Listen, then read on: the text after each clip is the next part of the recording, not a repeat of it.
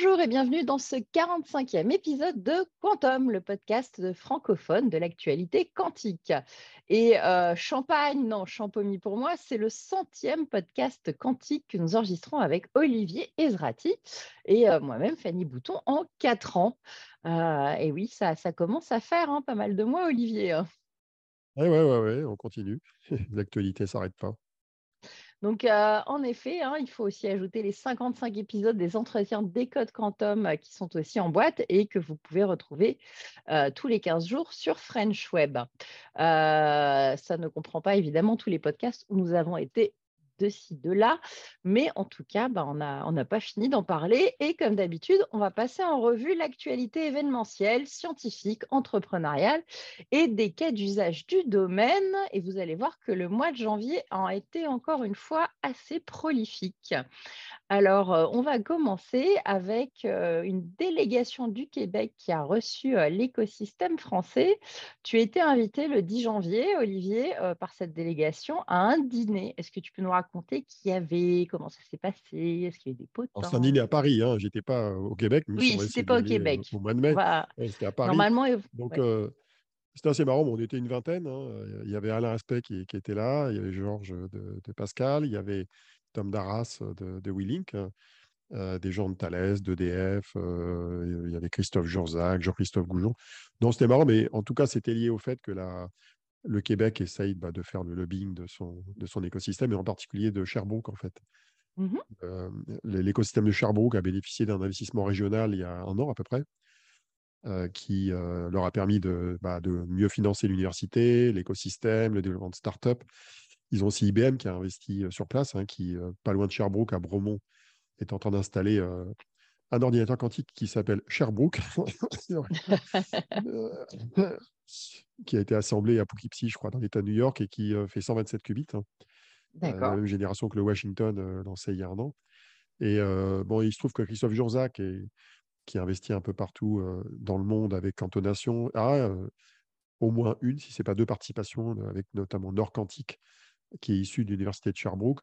Bon, bah, il y a des rapprochements naturels et ça faisait partie de cette démarche de, rapprochement entre le Canada et la France qui est bienvenue, hein, parce que c'est quand des, des, pays de taille moyenne, parce que dans le cas je mets la France, hein, on n'est pas les Américains, on n'est pas les Chinois, c'est en s'alliant avec d'autres pays, en voyant où il y a des synergies qu'on va faire des choses intéressantes. Oui, c'est vrai que le Québec donc, est très actif, donc tout ce qui est francophonie, ça fonctionne bien. Et d'ailleurs, je crois qu'ils seront présents le 30 mars à l'événement de Nidabou. Il y aura, il y aura des choses, en tout cas, avec, des, avec le Canada. Tout à fait, tout à fait. On en reparlera après. On en reparlera après. Bon, Très bien. Euh, un autre événement qui a eu lieu euh, le lendemain, euh, le 11 janvier, c'était EDF e Terratech et avec une intervention de toi sur la QEI. donc, c'est une conférence sur le calcul hybride classique quantique à Palaiso. et là, donc, tu as présenté la QEI, mais pareil, qu'est-ce qu'il y avait Comment ça s'est déroulé? J'étais pas tout seul hein, sur l'accueil, on était trois. Il y avait Alexia Ofev qui était de passage en France, parce qu'elle est à Singapour mmh maintenant. c'est quand même elle qui est à l'origine de ça, donc il faut, le rappeler. Et on était avec mmh Théo Péronin, bah, qui est l'un des, qui représente l'une des six startups françaises du calcul quantique. Et c'était intéressant de faire intervenir un des entrepreneurs, et je pense qu'on le fera avec d'autres dans le futur, pour expliquer en quoi, bah, dans son cas présent, les, les, les, qubits de chat peuvent présenter un avantage énergétique dans le calcul quantique par rapport à d'autres technos. Alors, c'était une conférence assez intéressante parce qu'il y avait à la fois des intervenants américains, comme Scott Packin euh, du Los Alamos euh, National Lab du département d'énergie, qui expliquait un petit peu où ils en étaient dans la recherche sur les algorithmes euh, hybrides. Et il y avait, c'est la première fois que je vois ça d'ailleurs en France, il y avait une suite d'intervenants d'entreprises américaines, IBM, Amazon et Microsoft. Alors, Amazon et Microsoft, c'était des gens des US. Microsoft, c'était Vivien Londe, qu'on connaît bien, qui est basé en France. Mmh et il y avait aussi Candela avec Shane Mansfield et Jean Sonnella. il y avait HQI avec, je ne sais plus, c'était Samy, je crois, qui intervenait, Sabine Mer, Cyril Alouche d'Atos, et quelqu'un d'NVIDIA dont je n'ai pas noté le nom, et qui intervenait pour la première fois dans une grande conférence en France. Alors, ça, c'est une conférence qui était en fait dans la lignée des conférences qui sont organisées par Terratech, qui est une sorte d'association sur le, le calcul haute puissance en France, et qui était chez EDF, dans EDF R&D qui est à Palaiso, pas loin de l'Institut d'optique et de Thales, et aussi du C2N, du CNRS et de Télécom Paris. ça fait beaucoup de, choses dans le coin. Et c'est lié au fait que EDF, bah, il faut le rappeler, c'est l'entreprise française utilisatrice de technologies qui, qui est celle qui a plus investi en fait, dans l'investigation du calcul quantique. ils ont développé des algorithmes euh, prototype des algorithmes en partenariat notamment avec Pascal, mais pas que. Je crois qu'il travaille avec Candela, il travaille avec d'autres acteurs et il teste un peu tout ce qu'il est possible de tester pour euh, accélérer les calculs par rapport à leurs besoins, alors aussi bien pour euh, optimiser la recharge de batterie de véhicules que pour analyser les, les, matériaux dans les cuves de centrales nucléaires pour détecter, enfin, anticiper les questions d'usure. il s'intéresse à plein, plein, plein de sujets et c'est bien d'avoir en France, bah, c'est bien d'avoir en France une entreprise qui, qui va si loin dans le dans, dans l'exploration du calcul quantique, dont on sait qu'il est encore en devenir. Quoi. Donc, c'est intéressant. D'ailleurs, les, les, les, supports de présentation et les vidéos de, de, toute la conférence qui dure une journée sont dispo. On vous, on vous mettra le lien dans, dans le post associé. Voilà, et tout ça, c'est sous la houlette hein, de Joseph Michael, hein, qui a repris Exactement, ouais qui a repris le poste de directeur du quantique chez EDF. Alors, un autre événement qui a eu lieu début février, parce que euh, donc juste il y a quelques jours, c'était OVH euh, Cloud Veritech Trip, une convention euh, pour les devs, par des devs. C'était plein de, plein de, développeurs, de gens de la tech. Hein, c'est la deuxième partie un peu de, du summit OVH qui maintenant été splitté, un dédié plutôt aux entreprises et puis l'autre plutôt à la tech.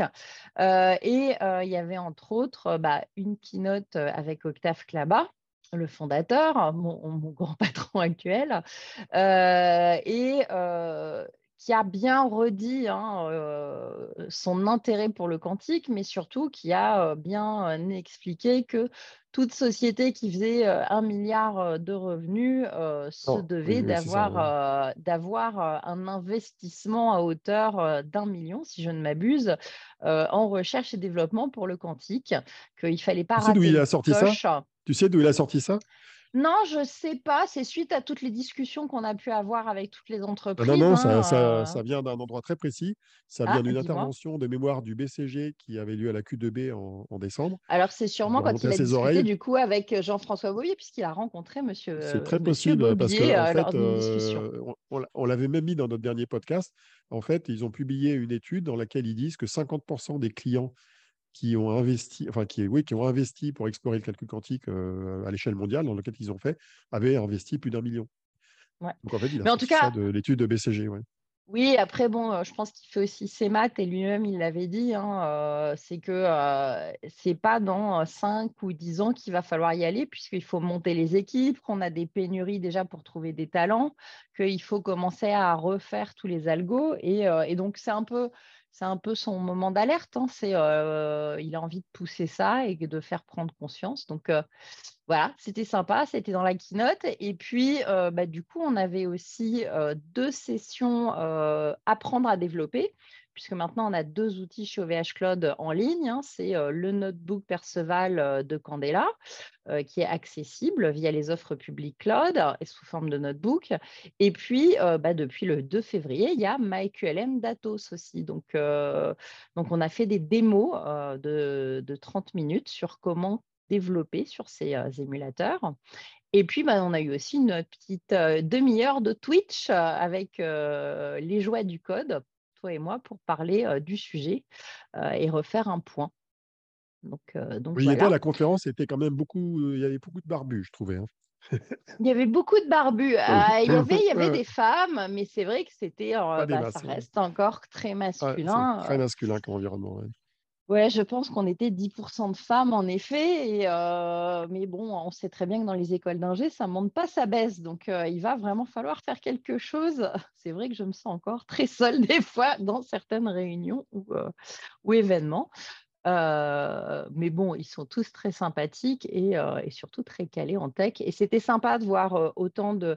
C'était 1000 personnes hein, qui étaient présentes hein, et et c'est quand même, c'était à la Cité des Sciences, donc ça remplissait quand même un bel amphi pour la grande, grande salle, c'était plein. Hein. Il y a eu salle pleine pour la, pour la d'ouverture et de clôture. Donc, c'est pas rien de revoir après le Covid autant de gens passionnés par le code, par le développement, par la tech et, et de les réunir tous. Donc, j'avoue que c'était un bel événement.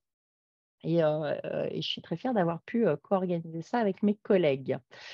Euh, autre événement qui a eu lieu le lendemain matin, donc ce dernier vendredi, c'était une réunion du Lab Quantique chez Capgemini à Issy-les-Moulineaux. c'était la deuxième réunion en fait hein, organisée depuis, depuis la rentrée par, par le Lab Quantique qui réunissait tous ses adhérents. On voit que ça grossit. Olivier, tu peux nous récapituler un petit peu tout ce qui s'est dit, ce qui s'est passé? Oui, alors c'est assez marrant comme réunion parce que c'est le genre de réunion où tu vas, où tu connais 80% des gens, donc ça montre que l'écosystème est, est bien, bien soudé. Il y avait des jeunes, il y avait des entreprises, des chercheurs, euh, des startups, il y avait vraiment de tout. Alors, euh, ce qui est intéressant dans cette matinée, c'est qu'il y avait à la fois une présentation de représentantes euh, d'écosystèmes internationaux du quantique, donc de la Suisse, des Pays-Bas et de Chicago, le Chicago Quantum Exchange, et c'est assez marrant parce qu'en discutant avec elle, je me suis rendu compte que bah, trouvait que l'écosystème français était bien dynamique, très unifié.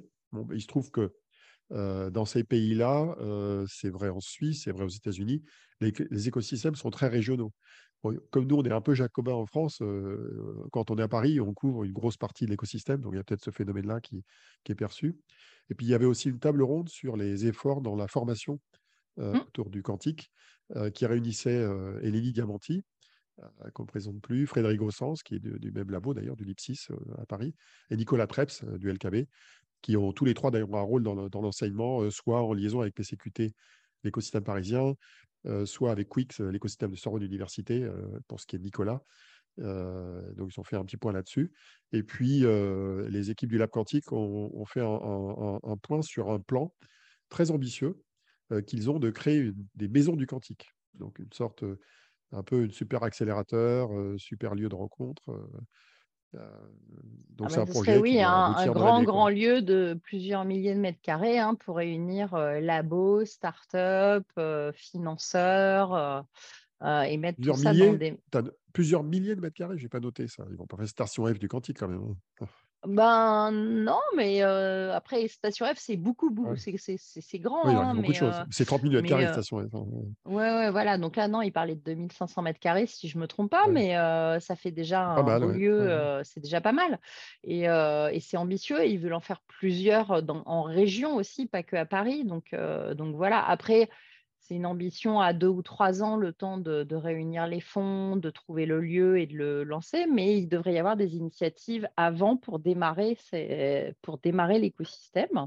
En plus, euh, ben, on a eu un autre événement qui avait lieu le 24 janvier, qui avait réuni l'écosystème en comité un peu plus restreint, c'était les adhérents de France Quantum euh, et euh, les, anciens de l'année dernière et puis les nouveaux pour discuter de la prochaine édition qui est en train de se préparer et qui aura lieu le 13 juin à Station F euh, mais en tout cas, cet écosystème euh, Lab Quantique France Quantum, bah, ça bouge bien.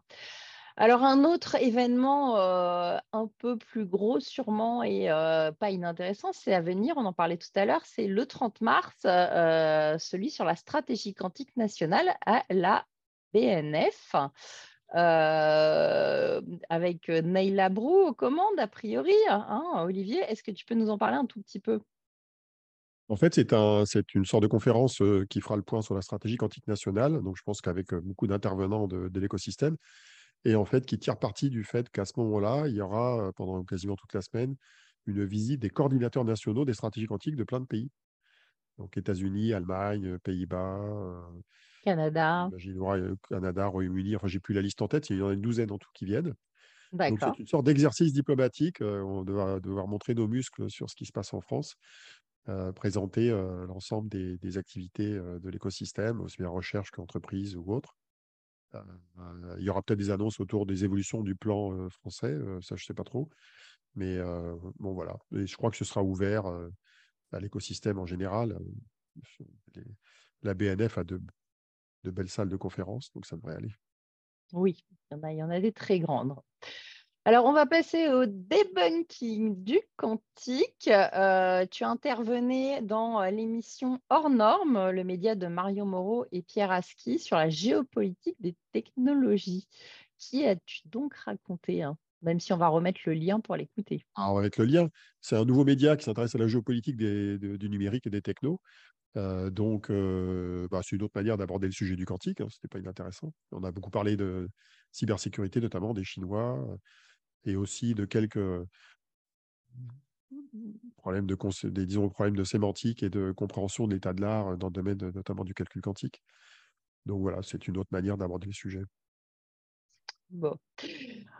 On va passer euh, aux startups et euh, bah, on ne peut pas euh, rater les, levées de fonds qui ont eu lieu avec une première de 5 millions, celle de WeLink, nos, petits, petits jeunes Tom Darras, hein, avec Eleni Diamantier et toute son équipe qui, démarre bien.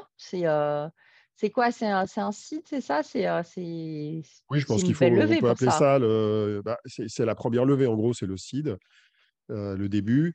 Et c'est vrai, quand on regarde l'histoire des premières levées de fonds des autres startups françaises, alors évidemment dans des circonstances différentes, à une époque où il y avait moins de levées de fonds sur le quantique, mais c'était de l'ordre de 2 millions, 3 millions. Et là, le fait qu'ils aient réussi à réunir 5 euh, millions de financement, bah, c'est un bon signe. Hein il faut rappeler que euh, c'est. Surtout sur cette période hein, qui est un peu difficile, qui commence à être difficile pour les levées de fonds. C'est pas, c'est pas anodin. C'est plus dur, oui, oui. Et il faut rappeler ce qu'ils font. Hein. Ils, font. ils développent des mémoires quantiques euh, à base d'atomes neutres qui servent à la fois à faire des répéteurs quantiques pour les communications quantiques et aussi potentiellement pour relier entre eux des ordinateurs quantiques, dans ce qu'on appelle l'interconnect euh, d'ordinateurs quantiques. Et ils sont issus de travaux de recherche du LKB, de l'équipe de Julien Laura, parce que Tom Darras, le CEO, a fait sa thèse avec Julien Laura. Et, euh, Eleni Diamanti, qui est plutôt spécialisée dans les communications quantiques, euh, qui vient de l'IPSIS, elle les a rejoints comme conseillère scientifique et cofondatrice. Et puis alors l'autre levée, hein, le lendemain, euh, une annonce euh, tonitruante, c'était les 100 millions euh, de levées par la start-up Pascal, elle aussi française. c'est une étape importante hein, dans la vie de cette start-up qui a été lancée en 2019 par Georges-Olivier Raymond avec Antoine Broès et Thierry Lahaye de l'IEGS, côté scientifique. Et puis Alain Aspect comme premier business angel et Christophe Jorzac de Quantonation dont tu parlais comme chairman. Euh, c'est une sacrée étape pour eux là. C'est clair, hein, eux, ils avaient levé de, en tout, je crois, jusqu'à présent environ 40 millions d'euros. Donc, c'est la première start-up française qui dépasse les 100 millions. C'est ce que j'avais d'ailleurs mis dans mes méta-prévisions euh, à la fin du mois de décembre. Et euh, bah, ils, ont, ils ont levé en tout 50 millions d'euros, ce qui est quand même pas mal. un, pour une deep tech, Mmh. deux pour une startup du quantique. Je crois que c'est la deuxième, toute source de financement confondue en Europe avec IQM qui est un peu devant. Mais en, financement capitalistique, ils disent qu'ils sont les premiers. Donc oui, c'est bien.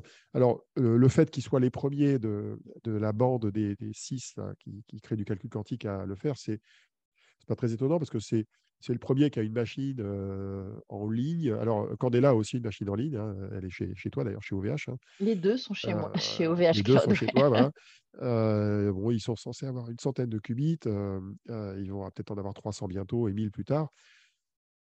En gros, Pascal, c'est une start-up qui est, qui est assez mature et dont, dont les applications potentielles pourront aboutir à des choses utiles à relativement court terme, ce qui est assez intéressant. Il y a eu un très bon dossier qui a été fait dans les échos d'ailleurs à cette occasion.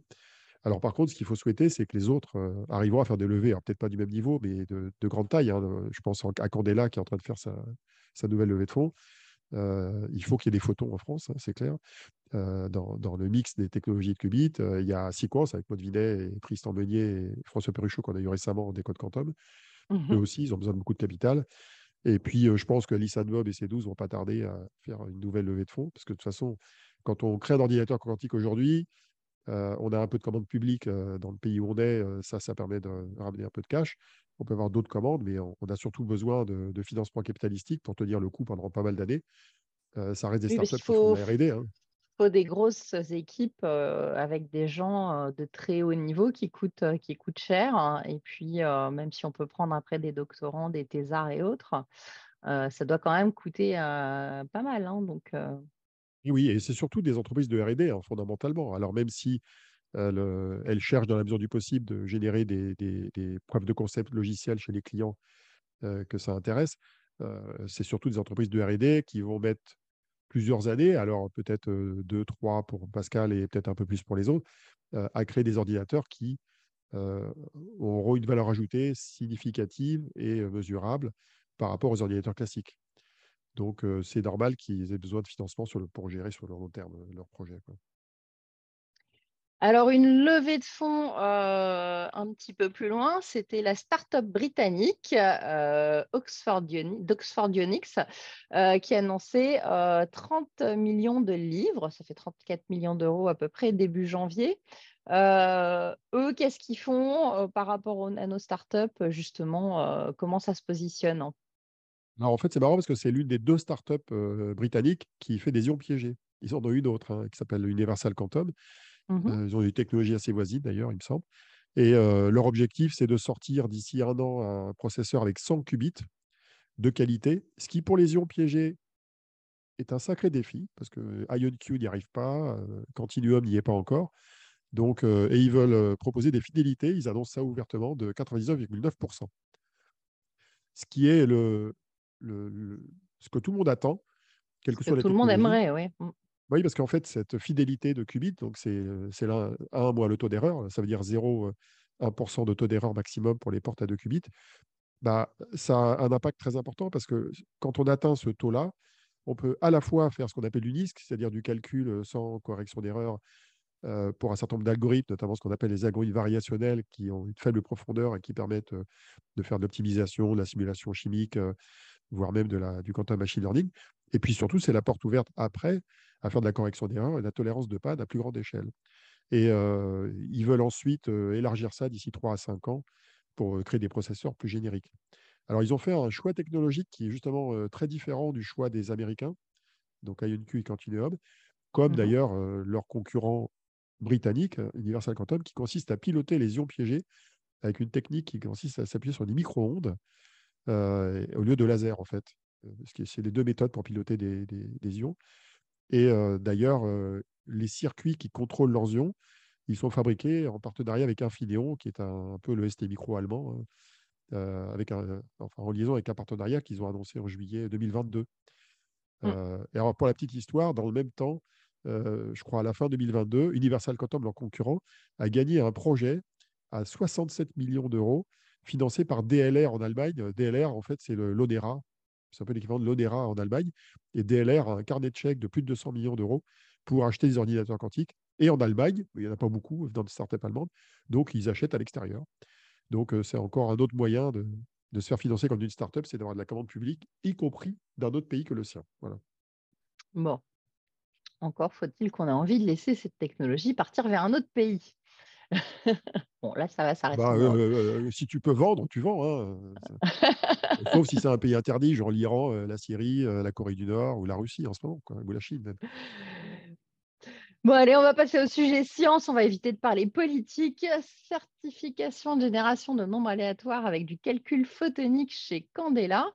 Euh, une équipe de chercheurs de Candela, du, CDN et de l'Université de Bristol euh, publié donc un papier pendant en janvier, euh, un préprint sur la certification de la génération de nombres aléatoires générés avec des qubits photons et à l'aide de tests de Bell. Qu'est-ce que ça promet, ça, Olivier? Il faut savoir que Candela, depuis pas mal de temps, je pense que depuis à peu près un an, ils, ont mis en avant un, cas d'usage de, leur premier ordinateur quantique, qui, avec juste, je crois, deux, juste deux qubits, hein, mmh qui est celui de la génération de nombres aléatoires. Alors, c'est vrai que quand tu as deux qubits, tu ne peux pas faire beaucoup de calculs. et en même temps, générer des nombres aléatoires, il faut savoir que c'est une fonction qui est relativement commune aujourd'hui, même dans le monde du quantique. C'est ce qu'on appelle la QRNG donc la Quantum Random Number euh, Generation ou Generator. Il y a euh, plus de 20 sociétés qui font ça dans le monde. Et en fait, ces sociétés, elles se différencient par la capacité à générer des nombres aléatoires, euh, on va dire, certifiés, qui sont à, la fois aléatoires et non déterministes. Et le papier scientifique de, l'équipe de Candela et, et, du labo du C2N, là, où il y a Pascal Sonella, il fournit une, une argumentation scientifique, j'y dirais, solide, à cette génération de nombres aléatoires. Ce qu'on appelle les tests de Bell, bah, c'est l'équivalent de ce que faisait Alain Aspect en 82 et qui mmh permet de, valoriser le, côté réellement aléatoire de, de ce système à base de photons qui sont intriqués. Et donc, ça permet de, bah, de, donner un backup scientifique à un claim qui était jusqu'à présent plutôt marketing. Donc, c'est plutôt bienvenu. Mais heureusement, ce n'est pas le seul cas d'usage que promeut Candela. Il promeut maintenant, avec un plus grand nombre de qubits, des cas d'usage de calcul. Notamment, je crois qu'il travaille avec MBDA, il travaille avec EDF sur différentes applications. Alors, pour l'instant, avec un nombre de qubits ou de photons qui est, réduit, mais qui va augmenter rapidement. Eh bien, écoute, merci pour cette explication. Euh, il y avait plein d'autres actualités scientifiques euh, qui te démangent, bien évidemment, d'expliquer et euh, que tu aurais aimé traiter, mais on manque toujours de temps parce que couvrir l'actualité en moins de 45 minutes, ce n'est pas évident. mais on va revenir à un autre sujet, c'est émulation ou simulation. tu viens d'écrire un long article sur ce point de sémantique dont tu me rebats les oreilles depuis longtemps, hein, régulièrement. Je ripe et, tu me reprends. Non, c'est important aussi. Pourquoi relancer ce débat, Olivier? Alors que Je ne sais pas si je le relance, mais en tout cas, je l'entretiens. Bah, déjà, j'avais eu l'occasion de, travailler là-dessus avec Philippe Grangier, Alexia Ofev et Alain Aspect quand on avait travaillé sur la terminologie pour le ministère des Finances, celle qui a été publiée au journal officiel en décembre dernier. Et c'était un, sujet intéressant parce que Alain était aussi remonté que moi sur le besoin de faire vraiment la distinction entre l'émulation et la simulation. Alors, c'est lié au fait que selon qu'on est informaticien, qu'on est informaticien du quantique ou qu'on est physicien, en général, on a des, repères terminologiques qui sont un peu différents. En fait. Les informaticiens, ils savent ce que c'est l'émulation. L'émulation, c'est la capacité à exécuter un code qui est prévu pour une machine et à le faire tourner sur une autre machine. Alors, très mmh souvent, on le fait parce que la machine d'origine n'existe plus, une vieille console de jeu, des trucs comme ça. Dans le cas du quantique, on est un peu à l'envers. On émule sur un ordinateur classique une machine qui n'existe pas forcément encore, ou une machine qui n'est pas forcément suffisamment puissante, ou une machine dont on veut simuler les caractéristiques avec plus de précision et plus de capacité à débugger que dans un ordinateur quantique. on sait par exemple, dans un, dans un ordinateur quantique, la programmation d'un ordinateur est très particulière parce que à chaque fois qu'on fait une opération, on ne peut pas dire je m'arrête, je regarde ce qu'il y a dedans et, je continue, comme on le fait sur du JavaScript ou, des, des, langages interprétés. Mmh quand on arrête un code, arrêter un code et regarder ce qu'il y a dedans, ça consiste à, à écraser l'état des qubits, à récupérer un 0 à 1 probabiliste mais toute l'intégration et toute la superposition des, qubits disparaît à ce moment-là. Donc, quand on fait de l'émulation, on a cette possibilité de regarder ce qui se passe dans la data, alors qu'on ne peut pas le faire sur l'ordinateur quantique. Alors, par contre, on le fait qu'à petite échelle, jusqu'à une cinquantaine de qubits pour les plus gros ordinateurs, jusqu'à entre une vingtaine et une trentaine de qubits sur un laptop, et entre 30 et 40 qubits sur les machines d'Atos, par exemple, les QLM. Et alors, cet article-là, je l'ai aussi écrit pour décortiquer un petit peu les composantes de la chaîne de valeur qui va du code à la machine. Parce qu'il y a beaucoup d'étapes intermédiaires. Et d'ailleurs, il, y a un truc un peu bizarre aussi en termes de sémantique, c'est un compilateur. Qu'est-ce que c'est qu'un compilateur? En général, en informatique classique, en général, un compilateur, c'est un, logiciel qui prend un langage de programmation et qui le convertit en un autre langage. Souvent, euh, par exemple, tu as un compilateur C++ euh, pour ceux qui font du C++ et qui va convertir ça, en gros, en, macro-assembleur, en langage machine euh, du PC ou de, du Macintosh sur lequel tu veux faire tourner ton logiciel. Mmh Alors, ce qui est bizarre dans le calcul quantique, c'est que quand tu compiles un code qui contient des portes quantiques, bah, ça, le, ça le transforme en un code qui contient des portes quantiques. Donc, en fait, c'est le même niveau d'abstraction. Alors, par contre, ce qui peut changer, c'est l'optimisation, c'est les portes qui vont être utilisées, parce que tu vas optimiser les portes euh, que tu vas utiliser pour qu'elle corresponde à celle que la machine supporte. Mais paradoxalement, le compilateur ne change pas forcément le niveau d'abstraction qui est utilisé. Alors, c'est le cas quand même quand on fait du Python, parce que quand on fait du Python et qu'on code, on définit des structures euh, récurrentes euh, avec une sorte de métastructure de son code. Et le Python va générer un, code, on va dire un code avec des portes. Et ce code va pouvoir être optimisé par le compilateur. Et donc, dans le compilateur, il y a un transpiler et un optimiseur qui sert à à, optimiser le code pour la machine cible. Voilà. Alors, ce qui est assez rigolo, c'est que j'ai eu un énorme pushback sur LinkedIn d'un gars qui s'appelle Jack Krupansky, qui est un consultant un peu indépendant, un peu comme moi, sauf qu'il n'a pas écrit un bouquin de 1000 pages. Il, il, a, il a ses thèses à lui. Et lui, il a dit Non, mais il est fainéant, c'est ça. Non, il, a répondu en disant Non, non, le débat n'existe plus, tout le monde utilise le mot simulateur. Alors pourquoi un simulateur, c'est embêtant? Parce qu'un simulateur quantique, c'est un schmilblick qui simule la physique quantique. Et c'est notamment les machines de Pascal, qu'on appelle maintenant des, des, systèmes. Oui, parce que le problème, c'est que on a la machine de Pascal qu'on appelle un simulateur, qui est en mode simulation pour l'instant, puisqu'il n'est pas en mode gate-base. Mais par contre, on a quand même l'émulateur d'Atos, qui est une machine qui n'est pas un émulateur qu'on met sur, euh, qui simule les comportements. Ah si, alors le paradoxe aussi, c'est que si par exemple tu prends ah. Euh, chez Candela, c'est à la fois un émulateur et un simulateur. Pourquoi? Parce que c'est un émulateur de, code quantique qui va permettre d'exécuter ce code comme s'il était sur une machine à base de photons. Mais à l'intérieur de cet émulateur, il y a quand même des outils qui simulent la physique des qubits. Et là, c'est une notion de simulateur numérique quantique. Pareil d'ailleurs pour Pulsar euh, chez, euh, chez Pascal. Donc en fait, quand, quand l'émulateur de code quantique va jusqu'à simuler numériquement la, physique quantique de tes qubits, c'est à la fois un émulateur et un simulateur. Donc, on va dire à haut niveau, c'est un émulateur et à bas niveau, c'est un simulateur. C'est une nuance de sémantique euh, rigolote. Moi, maintenant, je dis on simule le comportement euh, de l'ordinateur quantique sur un émulateur quantique et tout va bien. un sketch à la Raymond DeVos, euh, on peut s'amuser dans cette histoire. C'est comme l'énergie du vide, c'est comme ça. Quoi.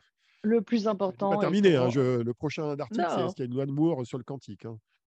Oui, bah ça, oui, c'est une question qu'on commence à nous poser régulièrement. Donc, euh, je pense qu'il va falloir le traiter. Alors, euh, la DARPA décide de soutenir les qubits originaux. Qu'est-ce donc que des qubits originaux, Olivier? Ah, En fait, jusqu'à présent, la DARPA euh, finançait tout un tas de projets, des challenges, ils sont connus pour ça. Et là, ils ont décidé, dans le cadre d'un programme dont j'ai oublié le nom, qui est un acronyme à coucher dehors, ils ont dit Ah, on va financer les qubits, on va dire marginaux, originaux. Euh, et euh, ils ont choisi trois types de qubits et trois sociétés euh, du secteur privé.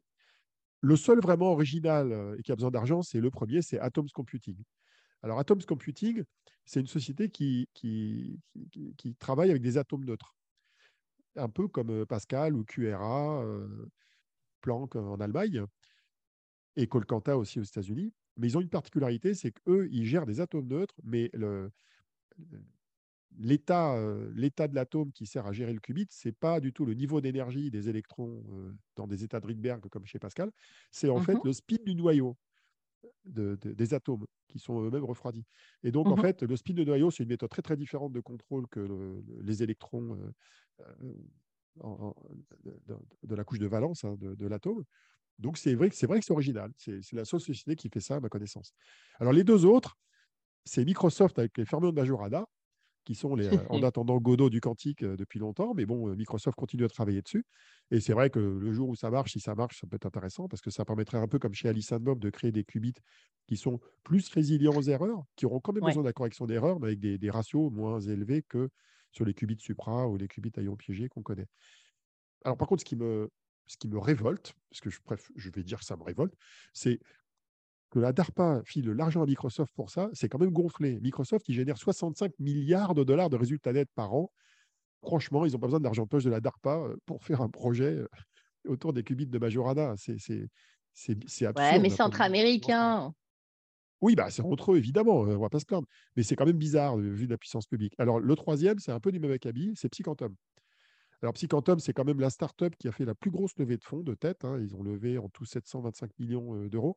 Alors, ils n'ont pas fait de SPAC comme Rigetti et IonQ et D-Wave, mais Psyquantum, ils sont quand même relativement bien financés. Et la DARPA considérait que les, les qubits photons, c'était original. Alors, bon, sur un point de vue, j'aurais tendance à dire que c'est Je pense que les gens des photos aimeraient bien qu'on dise que leurs qubits sont, mainstream plutôt qu'originaux. Mais bon, voilà. Donc, en fait, le vrai original, c'est Atoms Computing, je pense, en termes de, spécificité du type de qubit. Microsoft, c'est, on en parle depuis longtemps, c'est du long terme. Et Psyquantum, bah, ils sont au milieu de leur roadmap pour sortir quelque chose avec un million de qubits en 2030. Euh, mais ils ont de l'argent. Quoi. Donc, voilà. Mais je trouve que c'est une bonne démarche parce que en France, il y a eu une hésitation du même genre quand la stratégie quantique a été lancée. Quand la stratégie quantique a été lancée, il y avait une tentative de l'État de se dire on va choisir deux ou trois filières en fonction de critères. on va en aider certains, on ne va pas en aider d'autres. Et mmh c'est un peu hasardeux parce que prévoir à l'avance le type de qubit qui marchera bien dans 10 ans, c'est un peu trop tôt en fait. Hein. C'est beaucoup trop tôt parce qu'en fait, parfois, un peu comme dans une course au tiercé, les chevaux qui sont devant à un moment donné peuvent se retrouver derrière plus tard. Et moi, je retiens une leçon d'histoire des qubits qui est celle des qubits à résonance magnétique nucléaire, les NMR. Bah, il faut savoir qu'ils étaient numéro un il y a 15 ans. en 2002, oui, oui, et, regarde, c'est comme dans tous les domaines de la tech, regarde la téléphonie mobile. On avait une Nokia et Motorola, maître du monde, disparaître au détriment d'Apple et, d'autres smartphones chinois. Et, on est peut-être en train de le voir avec les moteurs de recherche, puisque grâce à ChatGPT, on va peut-être voir disparaître Google. Différent non, non, mais bien sûr. Dans les exemples que tu donnes, il y a des logiques de marché, il y a des logiques d'usage, d'interface utilisateur. Là, on est purement dans, un domaine scientifique. C'est-à-dire qu'on n'a pas encore d'ordinateur scalable dans le cas du quantique. Il y a encore une incertitude scientifique qui est très élevée.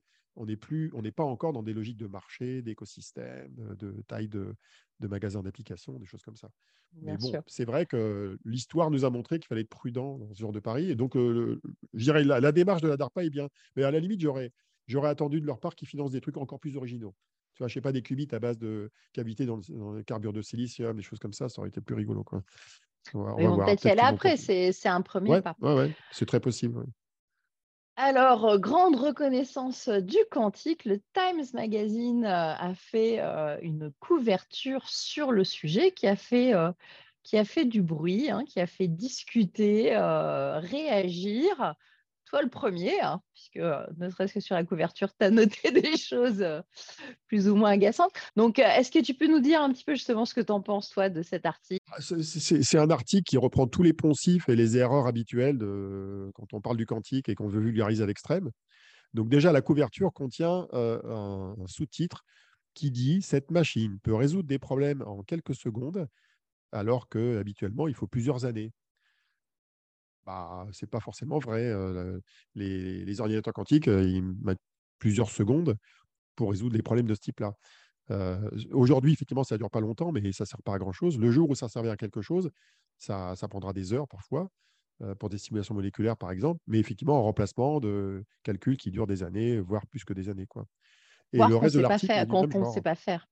Et d'ailleurs, euh, John Preskill, du coup, a réagi hein, sur Twitter suite à, sa, ah John Preskill, c'est quand même un, c'est un personnage aux États-Unis et il s'est fendu d'un tweet où il dit Quantum science and technology is exciting when discussed accurately and responsibly. It's disappointing that Time would publish such a misleading article. Donc, il n'y va pas, il va pas dos de la cuillère. Ça pique. Et il y a un autre gars qui a fait un thread compliqué avec euh, des extraits ils ont trouvé le moyen de vouloir expliquer les qubits avec des chats Schrödinger de manière un peu. bon. le problème de fond, je pense que c'est qu'il ne faut pas forcément jeter la pierre aux journalistes qui ont, écrit l'article. Les journalistes, ils, ont visiblement été voir un nombre pas très important de personnes. Ils sont allés voir des gens d'Intel et d'IBM notamment. Et je pense qu'ils auraient dû voir plus de monde. Ils auraient dû avoir un échantillonnage plus grand de spécialistes du domaine, des gens qui font des logiciels, des, chercheurs, et ils auraient eu peut-être une vision un petit peu moins édulcorée ou, exagérée de, l'état de l'art. Et, le problème de fond qu'on a d'ailleurs, je le vois bien dans les conférences même en France ou ailleurs, le problème de fond avec le calcul quantique, c'est de confondre le futur et le présent.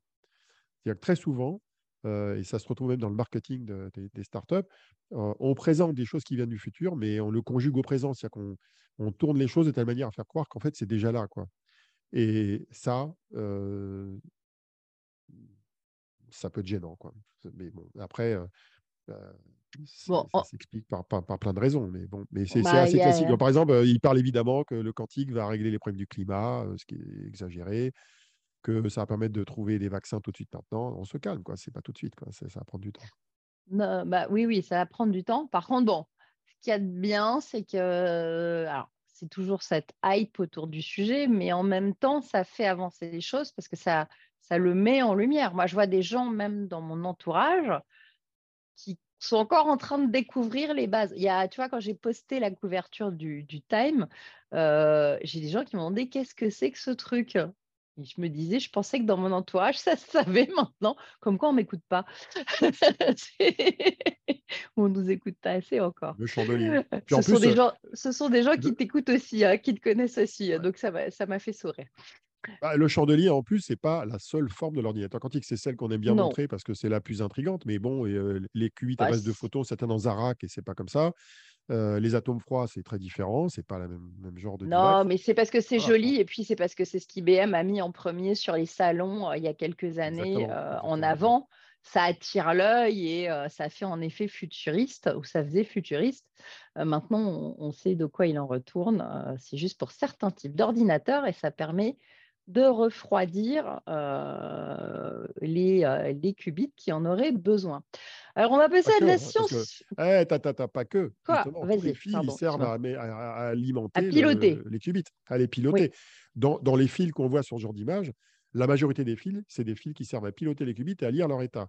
Et d'ailleurs, la partie qui refroidit, on ne la voit pas très bien, elle est un peu planquée derrière, c'est des, des, petits tuyaux qui circulent. Ce n'est pas la partie la plus visible. Et en bas, on voit euh, espèces de boîtiers. C'est des boîtiers qui contiennent des amplificateurs et des, ce qu'on appelle des circulateurs qui savent faire circuler les, micro-ondes qui remontent à l'extérieur. On voit si c'est un 0 ou un 1 quand on lit un qubit. Voilà. Bon, allez, on va passer à la science-fiction pour le coup, un vrai truc. bien ça, toi? Euh, hein, bien bah, ça? Moi, j'aime bien euh, la science-fiction. C'est ce qui m'a emmené euh, au quantique. Hein. Je te rappelle que je suis partie d'avoir lu des comics Marvel dans les années 80, puis un article dans Science et Vie en 1996 pour, qui parlait de téléportation. C'est ce qui m'a amené au quantique. Donc, c'est pas rien, ça emmène à tout, la science-fiction. un roman vient de paraître qui pourrait s'inspirer de ton livre. il s'agit du premier roman de Julie Girard, Le crépuscule des licornes. Ça pense bien son nom en plus. Hein. Est-ce qu'il y a des startups ou des vraies licornes dedans? C'est publié aux éditions. Oui, oui, il y, a des licornes dans le roman. Il y a des licornes. Oui, mais des licornes start-up ou des licornes avec une corne? Non, non, des licornes start-up. Des licornes start-up. Bon. Euh, donc, c'est un roman euh, et surtout un tableau assez répressif de la société capitaliste euh, new-yorkaise qui, et qui décrit l'enquête d'une journaliste, Asie Economist, sur la start-up X-World, comme le boson, et qui développe l'implant cérébral en question. Un implant cérébral avec du quantique, ça doit être quelque chose. Il va falloir que je jette un œil à ce roman. Tu peux nous raconter tu veux que je t'explique comment ça marche Est-ce que tu l'as lu ou est-ce que tu l'as Je suis à la moitié. Je suis à la moitié. Alors pour l'instant, euh, le livre parle beaucoup plus de, des, de la zoologie de la société new-yorkaise avec ses sorties, ses concerts, etc., que de Quantique. Mais euh, l'intrigue tourne autour d'une start-up, effectivement, qui euh, crée un implant cérébral qui permet de louer la pensée d'une personne et de l'envoyer à une autre personne grâce à un ordinateur quantique. Alors, on ne précise pas le nombre de qubits et la fidélité des qubits pour faire ça, évidemment, mais, mais alors, euh, l'autrice m'a envoyé euh, le livre en me remerciant euh, dans un mail que elle a lu en fait mon livre. je ne pense pas qu'elle ait tout ah lu, elle, a lu, elle a lu une partie du livre et s'est inspirée de ce qu'elle a trouvé dans mon livre. Et donc, quand je la vois parler de qubits supraconducteurs, je vois où est la source. Quoi. Mais c'est de la science-fiction. Hein. Ceci étant, ça rappelle un peu Neuralink là, de Elon Musk. Disons que c'est Neuralink plus un ordinateur quantique et, et c'est un roman. Et alors, ce qui est marrant, parce que j'ai vu des critiques du roman, c'est, je ne lis pas beaucoup de romans dans la vie de tous les jours, mais c'est un roman qui est très ciselé. je pense que chaque phrase est sous-pesée, pesée et calibrée pour décrire des, des, aspects culturels de la vie à New York, décrire le capitalisme. Il y a un investisseur, il y a une journaliste. Bon, voilà, c'est distrayant, quoi. Eh bien, écoute,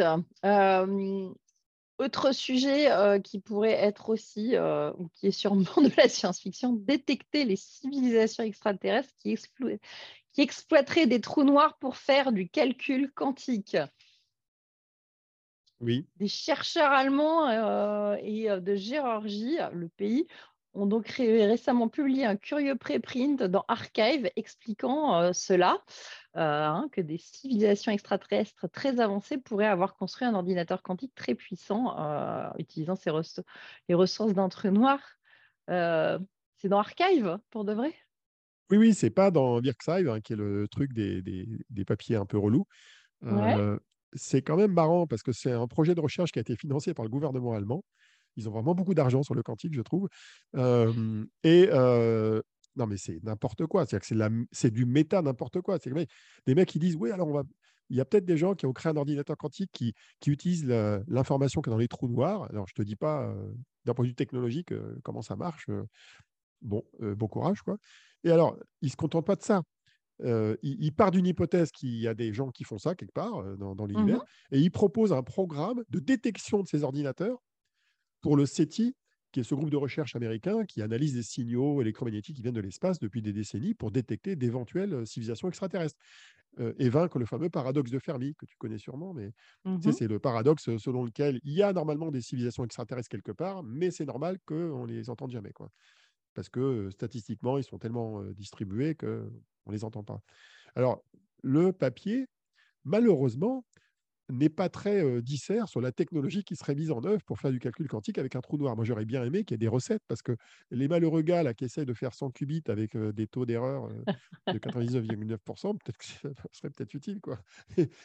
Alors, après, la question que je me pose, c'est des qubits dans les trous noirs, ça ressemble à quoi et comment on mesure leur état avec une fiabilité qui soit bonne. Quoi? Bon, bref, il y a un vrai papier, Black Holes as Tools for Quantum Computing by Advanced Extraterrestrial Civilization. Voilà, c'est le bêtisier du mois, quoi. C'est pas mal. Euh, ok, bon, écoute, je ne sais pas si on aurait dû en parler parce que je pense qu'il y a plein de gens qui vont se jeter, se ruer sur ce genre de sujet euh, et ça va nous faire encore euh, des trucs en plus, même si je rêve de rencontrer un jour, de faire une rencontre du troisième type. Hein, tu vois, je suis très euh, sérivée, tout ça, tu vois. Euh, c'est intéressant, mais, mais, mais, mais bon. Tout ça, tout ça. et un dernier livre, alors ça, il a dû te plaire, rien qu'au titre, Le Quantum Bullshit par Chris Ferry, qui est un auteur connu pour ses livres sur le quantique pour les bébés, que même toi, tu ne comprends pas. Euh, c'est un livre critique, mais sur quoi du coup? Bah, En fait, moi j'ai l'impression. Je ne l'ai pas lu le livre, euh, je n'ai pas eu le temps de le commander. Oh bah alors? Euh, Et alors, en fait, ce que j'ai vu des critiques, c'est que c'est l'équivalent du dernier chapitre de mon propre livre. Ah. Dans, mon livre, depuis le début, depuis cinq ans, il y a un chapitre sur les fake science. Bah, on, en a présenté pas mal en conférence, oui. Voilà, et on en a fait même un podcast une fois, je crois. On, mmh a parlé que de ça. Et donc, dans, ce chapitre qui fait, je sais pas, 20 ou 30 pages dans mon bouquin, je dénonce les, les charlataneries autour du quantique. il y en a de toutes sortes, mais c'est surtout autour de la médecine qu'il y en a beaucoup. Et donc, le gars, je ne sais pas s'il est tombé sur mon bouquin ou il a trouvé ça par lui-même, mais en tout cas, il, en a fait un bouquin à part entière. Et alors, je précise effectivement que ce gars-là, il est un peu particulier parce qu'effectivement, il a fait des bouquins pour les bébés et on m'en a offert un dans l'anniversaire il y a deux ans. Et en fait, j'ai rien compris ce qu'il y avait dedans.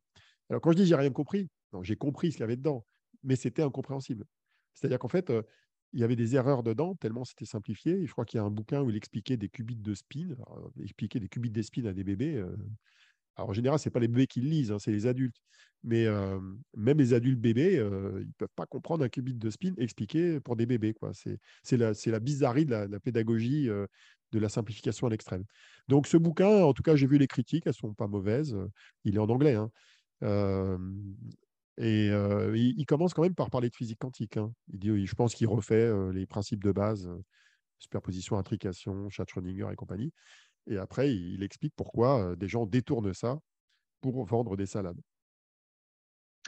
Bon, eh bien, écoute, cette fin d'émission est partie un petit peu en cacahuète, je dirais, avec des sujets. On est passé de la science-fiction aux aliens, avec des ordinateurs quantiques dans les trous noirs à un bouquin sur le bullshit. Mais ça, c'est une bonne chose s'il est bien fait.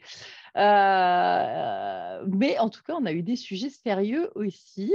Et merci Olivier encore d'avoir préparé cette 45e émission, épisode de Quantum, le podcast francophone de l'actualité quantique. On vous remercie de nous avoir suivis une fois de plus. Et on se retrouve le mois prochain. il va sûrement être encore très chargé parce que j'ai vu l'agenda. On s'ennuie pas dans le quantique. Ciao.